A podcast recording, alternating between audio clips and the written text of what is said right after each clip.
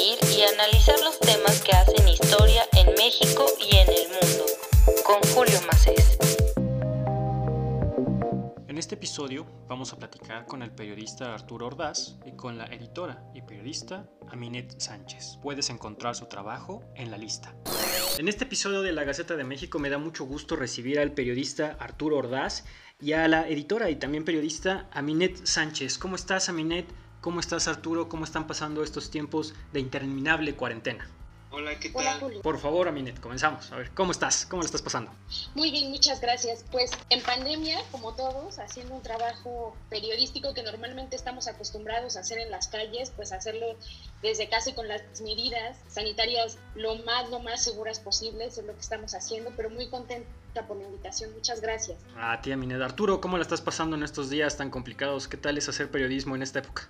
Hola, hola, pues ha sido todo un, un reto, pues yo, creo que no solamente para nosotros los periodistas, sino para todos, ¿no? Un cambio de esquema completamente, pero pues aún así seguimos trabajando a la distancia y cuando es necesario, pues salimos igual a la, a la calle, eh, pues igual con todas las medidas para, para cuidarnos y que esto pues siga con, con los mayores cuidados posibles. Sin duda una época muy complicada, yo creo que para cualquier área laboral. Yo los invitaba a platicar precisamente de un texto que publicaron en el marco del Día de la Mujer la semana pasada, que lo titularon Una fábrica de hacer viudas, que es el COVID, ¿no? Y te pregunto, comenzamos contigo Arturo, ¿cómo, cómo la, viven las viudas la, la, pandemia en un país en el que las mujeres son las, las primeras, ¿no? Las primeras en quedarse sin empleo, las primeras en quedarse sin oportunidades, las primeras en ser señaladas, las primeras en sufrir violencia. ¿Cómo viven las viudas de México esta, esta pandemia? De primera instancia es muy difícil o muy complicado el, el, panorama para las mujeres que desgraciadamente pierden a su pareja sentimental en medio de una pandemia. Digo, si de por sí la pérdida de, de, la persona con la que decides compartir parte de tu vida, pues es un gran impacto en medio de una crisis sanitaria, pues esto se exacerba, ¿no? Aunado a todas las dificultades y las complicaciones que se deben de, de enfrentar las mujeres eh, ante una situación como esta, pues la pandemia todavía las pone más a veces en jaque, ¿no? Desde la cuestión económica, desde la misma, eh, las mismas dificultades en los procesos administrativos, como desde algo como sacar el, el, eh, el acta de defunción, uh -huh. hasta pues todo lo que viene después, ¿no?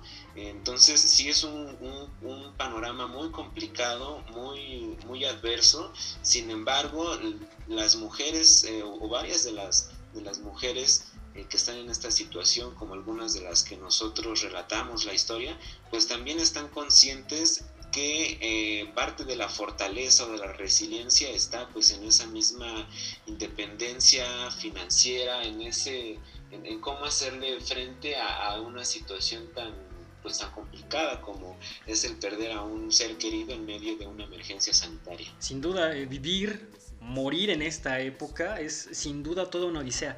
Eh, a, mí, a mí me gustaría preguntarte cómo, cómo es editar una historia así, qué tan complicado es hay muchísima información, muchísimos datos, muchísimos datos relevantes. En el texto veía algunos datos que ustedes utilizan que son eh, abrumadores. Pero qué tan difícil es lograr ponderar una historia así y generar un buen contraste teniendo tanta información y con historias pues así de, de, de dramáticas. La verdad que a, a mí cuando, cuando leo este tipo de información y cuando analizo estos datos, pues la verdad resulta bastante, bastante triste pues no es un trabajo sencillo. Me parece que la clave, y lo estábamos platicando hace algunos días en una junta editorial, es desde que defines el ángulo que vamos a abordar. Nosotros justamente estábamos planeando qué íbamos a publicar en el, en el contexto del de 5 de marzo y decíamos, bueno, queremos hablar sobre este grupo que, como bien decías en la introducción, es golpeado por, por distintos frentes, o sea, el tema de la violencia, el tema de la desigualdad, el tema de, están enfrentando, estamos enfrentando muchas batallas al mismo tiempo. Eh, y particularmente quisimos poner el foco en el tema de los fallecimientos de las parejas, porque mira, contrario a lo que pareciera en el texto, hay muy poca información disponible, Julio. Uh -huh. eh, conseguirla sí representó un desafío, un reto, porque claro. de entrada, como bien sabes, no existe un censo que, tenga actualmente todas las cifras actualizadas y que nos dé un panorama de esta problemática. Entonces, eh, lo, el desafío primero fue cuál es la fuente a la que nos tenemos que acercar para que nos dote de esta información. Y eh, anteriormente, en otra historia que igualmente publicamos en la lista, que publicó eh, María Luisa López, ya habíamos tocado base con la, la, dependencia que está otorgando estos apoyos a los deudos COVID. Entonces, después de hacer un rastreo, dijimos, bueno, es la fuente más cercana que nos puede dar el dato pues, más actualizado. Eh, también en algún momento eh, consideramos eh, tocar base con los registros civiles, pero es un proceso un poco más largo que sin duda estamos llevando para enriquecer la historia, pero la inmediatez, como sabes, en este contexto, pues demandaba actuar rápido. Entonces, el desafío principal que yo me encontré al editar esto es no revictimizar. Teníamos muchas historias y teníamos, incluso de estas que publicamos, teníamos fragmentos que contaban mucho esta parte que decían que, decía Arturo sobre pues, lo complicado que es enfrentar un duelo en este momento. Eh, nosotros decidimos apostar por qué fortalezas han sacado, la resiliencia, estas historias, estas anécdotas de, mira, casi que la vida nos fue preparando para ser fuertes y, y enfrentar este momento tan complicado, pues con un poco más de herramientas siempre cuidamos este tema de la revictimización, es un tema que nos importa mucho eh, cuidar en la lista, porque como sabes, al, ser temas sociales, es muy fácil caer en eso. Entonces, con, con, Arturo lo que hicimos fue trabajar hombro a hombro, eh, editor, reportero, para cuidar cada, cada selección de quote, cada historia y, y cuál era el dato a destacar en este caso. Arturo, para ti qué, y lo mencionan en el texto, a ver, ¿qué está haciendo el Estado y qué podría hacer para mejorar la situación, tomando en cuenta que la ayuda de estos 11.400, 11.000 algo, pues no es suficiente, realmente es básicamente como, como se le dice, no es el pago de marcha, porque estoy investigando más o menos como en cuánto ponderan los precios de, pues de fallecer en esta época y con todos los servicios que esto incluye, desde un acta de defunción, eh, crematorio, todo esto es más o menos esa cantidad.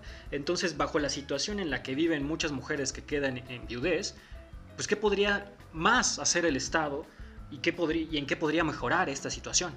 Yo creo que de primera instancia el hecho de que no haya un censo, que no haya una cifra eh, oficial que diga hay tantas mujeres que han perdido a su pareja, a su esposo a causa de la pandemia, pues entonces habla de que o posiblemente el Estado no reconoce o no tiene en la mira eh, pues esta, esta situación, ¿no? Entonces eso sería de primera instancia algo que debería de atender. ¿Y por qué específicamente a las viudas? Pues que bueno, como ya he sabido, como ya lo mencionó a mí, lo hemos hablado aquí, pues eh, son las mujeres quienes ah, enfrentan problemas o adversidades más complejas, ¿no? Eh, por la situación en la que se desenvuelven, en la que algunas de las veces pues ellas dependen financieramente de su pareja, incluso hay situaciones muy, muy eh, complicadas y, que desgraciadamente no solamente son pocas, sino hay varias, varios casos en que dentro de las mismas familias no solamente hay un fallecimiento, hay otros fallecimientos dentro de la misma familia nuclear, como el caso que platicamos o que mencionamos ahí de Valdomera, donde desgraciadamente también perdió a su hija.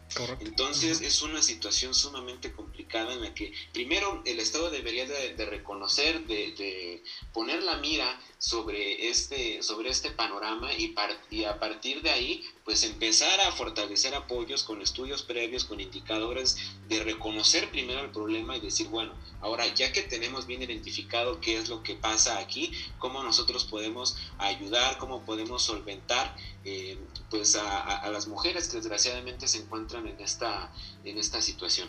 Sin duda, a ver, yo creo que esto sí es un hecho. Las mujeres viven diferente la pandemia, en muchas formas.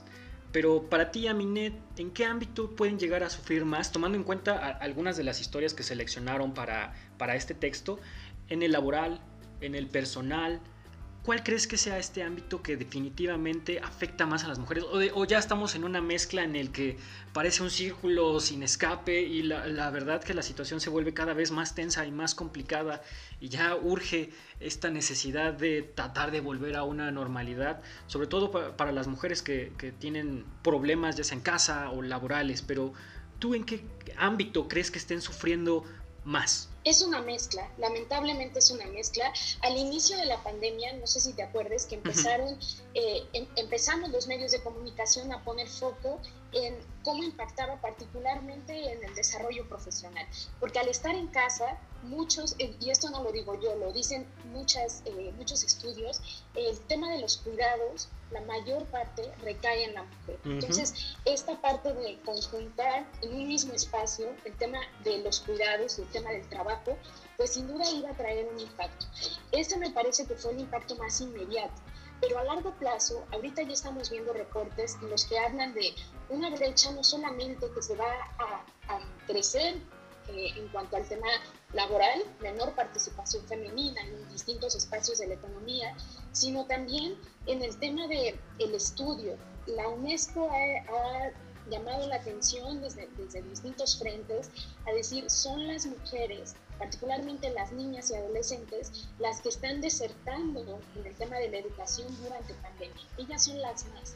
Entonces, en la parte educativa también, la parte personal, sin duda. Eh, platicaba también eh, a, propósito de las protestas del 5 de marzo eh, con distintas feministas y me decían, mira, el tema de la violencia, la pandemia lo que descubrió es que la violencia está en todos los espacios, que todos creíamos erróneamente que las casas eran lugares seguros, pero no ha disminuido la violencia doméstica. Entonces, me parece que, como te decía al inicio, estamos eh, frente a distintas batallas en distintos ámbitos y la pandemia lo único que hizo es exacerbar estas brechas que ya hay y estos desafíos que ya veníamos enfrentando las mujeres en distintos frentes. Como lo mencionaba eh, Amined Arturo, sin duda ya hay una, hay una mezcla de violencia que viene de diferentes partes no, y no se escapa de lo doméstico, incluso ha aumentado. Pero ¿qué te dice de la sociedad mexicana esta situación que viven las mujeres en la pandemia con todas estas variables? Y del Estado, ¿no? A ver, o sea, es como dicen, es como Dios siempre ausente, siempre ocupado, siempre viendo otras cosas. ¿Qué te dice de la sociedad, de la sociedad mexicana este, este ambiente tan violento que viven las mujeres y que parece que no está cambiando mucho? Lo único que vemos es que sí, el 8 de marzo ya es una nota más importante. El 8 de marzo hay una manifestación muy grande, hay violencia, hay dichos muy poco sostenibles de la clase política. ¿Qué te dice de la sociedad mexicana? definitivamente es, una, es una cuestión complicada porque como ya lo mencionaba Minet, como ya se ha dicho en diversas ocasiones, no solamente es una la violencia la que se ejerce contra las mujeres, sino son diferentes tipos de violencia. Y particularmente, desgraciadamente desde nosotros los hombres, pues porque la violencia está en cómo miramos, en cómo vemos, en cómo hablamos, en cómo nos expresamos, y es un proceso sumamente complicado en el tratar de cambiarnos el, chip, de tratar de, modificar y, cambiar paradigmas y creo que el, movimiento que inició ya desde hace pues más de un año, casi dos años, este, cuando tomó mayor fuerza aquí en México, pues es eh, algo sumamente importante, relevante, para cambiar no solamente eh, pequeños ámbitos de la vida, sino en general, porque esto debe de, modificar la manera en cómo, cómo, vemos, cómo nos comportamos y que esto recae pues en muchos, muchos ambientes, ¿no? Desde lo, lo cómo, nos está, cómo nos comportamos en casa, cuestiones laborales, en general, ¿no? Y creo que este cambio de paradigma es, es, es complicado, sí, yo, yo supongo que, que, es complicado, pero pues sobre todo desgraciadamente nos encontramos con una cierta resistencia por parte de las autoridades federales, como el caso de, que ya ha sido muy sonado de la misma reacción del mismo presidente, ¿no? de Andrés Manuel, donde pues hay una hay una valla que si queremos ver de manera literal o de manera significativa, eh, en el que todavía pues hay, hay, hay mucho en, materia pendiente en, ese aspecto. Te iba a preguntar qué opinabas acerca de las declaraciones del presidente, pero creo que bajo esa coyuntura ya me, dejaste muy clara tu postura. Finalmente, Minet, ¿qué como editora, evidentemente, darle tono a un texto es, es complicado, requiere eh, mucho trabajo, en, un trabajo colaborativo entre periodista, editor, en este caso entre Arturo y tú, evidentemente. Pero, ¿qué historia se les pasó? Es decir, ¿qué no lograron añadir o qué les hubiera gustado añadir a este texto que ya no se pudo? Tanto para, pregunta tanto para ti, Aminet, como para, para Arturo. ¿Qué, ¿Qué les hubiera gustado agregar, pero por cuestión de inmediatez o de espacio? No sé, por, por alguna X o Y razón ya no se incluyó. Pues eh, yo te diría que nos, nos dejamos mucha información afuera, porque es un tema aunque pareciera muy, muy de nicho, muy focalizado, es un tema muy que, tiene muchas aristas. Sí, sí, sí, De entrada, a mí me parece que, que, como te decía, es un tema que seguimos trabajando y hacia las siguientes semanas te recomendamos y les recomendamos a tus a tus escuchas que pasen por la lista porque vamos a seguir con él. Pero de entrada, nos, en esta primera entrega nos concentramos mucho en, si te fijas, son eh, personas, son mujeres en situación de viudez pero eh, ya mayor, este, adultas mayores, o sea, ya tienen más de 50, más de 60 años eh, y nos concentramos en eso, pero queremos buscar, ahora estamos en la documentación de voces más jóvenes porque se vive diferente. La experiencia, como nos decían, como nos decían las entrevistadas, pues la experiencia nos da eh, seguridad para enfrentar un momento así, pero ¿qué pasa con, las, con aquellas mujeres pues que son jóvenes, que quizás no tenían mucha experiencia laboral y que además tienen una situación pues de eh, hijos pequeños. Eh, ahí totalmente es, es, distinto el panorama totalmente. Entonces, esa parte nos hubiera tenido, eh, nos, nos, hubiera gustado incluirla, pero pues por los tiempos ya no nos dio, te digo, lo vamos a presentar. También estamos trabajando en una pieza multimedia ya justamente con estas voces. Y otro tema que no estamos perdiendo de vista es el tema de la viudez en hombres porque los datos que nos dan eh, las dependencias federales nos indican que también hay una cantidad, pues se disparó también el número de, hombres que quedaron en situación de viudez y también es, es, una historia que estamos documentando. Entonces, a veces como editor y como reportero te preguntas, híjole, salimos con esto y nos esperamos a tener la gran historia y al final lo acordamos por la coyuntura y por lo ambicioso que es el tema, preferimos seguir dando continuidad y cobertura a esto, porque también es una forma de no quitar el dedo del renglón. Como lo decía el Fondo Mundial de Viudas, a ver, es una situación que en muchos países no se está visibilizando. Entonces, desde la parte periodística, nosotros queremos seguir poniendo el, el tema sobre la mesa, pues para que no quede como una historia anecdótica del 8 de marzo, sino que se vea que, que es una problemática y que bien lo advierten los especialistas, es una problemática que vamos a sufrir muchas mujeres o van a sufrir muchas mujeres durante muchos años. O sea, el impacto no es inmediato. parecía que, bueno, falleció, bueno, pues le damos la vuelta, trabajamos, metemos esta parte de la resiliencia, pero el impacto, al menos en la parte económica, lo que prevén los especialistas es que sea a largo plazo. Durante muchas generaciones, este tipo de, de duelos también se van a sentir. Entonces, pues eso, yo te diría que dejamos mucha información afuera, pero al mismo tiempo representa un reto porque queremos seguirle dando Claro. Arturo, ¿algo que te hubiera gustado agregar tal vez? Justo, y, como lo menciona Aminet, creo que el retomar la postura de la mujer joven, cuando yo platiqué con, con las eh, con, con, las señoras, con, las, con las personas que, que perdieron a su a su pareja me mencionaban esto. Eh, parafraseando lo que me mencionaban, me decían, yo pienso en la mujer joven, en la que tiene hijos en la primaria, en la secundaria, que a lo mejor dependía completamente de, su pareja sentimental. Entonces, eh, también lo que traté de, preguntarles es, ¿usted qué le diría de, mujer a mujer? A lo mejor que usted ya tiene un poco más de experiencia, ¿qué le diría a aquella pues, que desgraciadamente se vio en esta situación, pues no sé, a, los 30 años de edad o en una edad más joven, ¿no? Y yo creo que esa parte es algo que nos hubiera gustado rescatar más, pero coincido totalmente con, en que esta es la primera parte de un, trabajo en donde vamos a, a, seguir dándole seguimiento, vamos a, no vamos a dejar perder la historia, pues porque definitivamente es algo que no se queda aquí, sino que es algo que conforme vaya avanzando vaya evolucionando la pandemia, la misma emergencia sanitaria, pues las consecuencias se van a ir desenvolviendo en el corto, en el mediano y en el largo plazo. Pues Arturo, Aminet, les agradezco mucho esta conversación. Creo que será un tema muy interesante. Espero y voy a estar muy pendiente de lo que estén publicando en la lista porque me parece que será un tema que todavía le falta mucho que desarrollar, mucho que explorar, mucho que ponderar.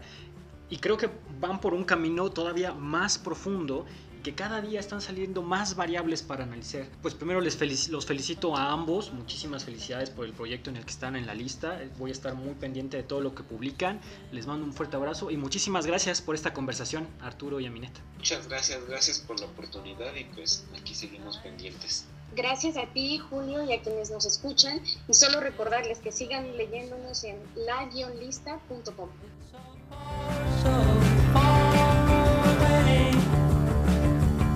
La Gaceta de México, un espacio para opinar, debatir y analizar los temas que hacen historia en México y en el mundo. Con Julio Macés.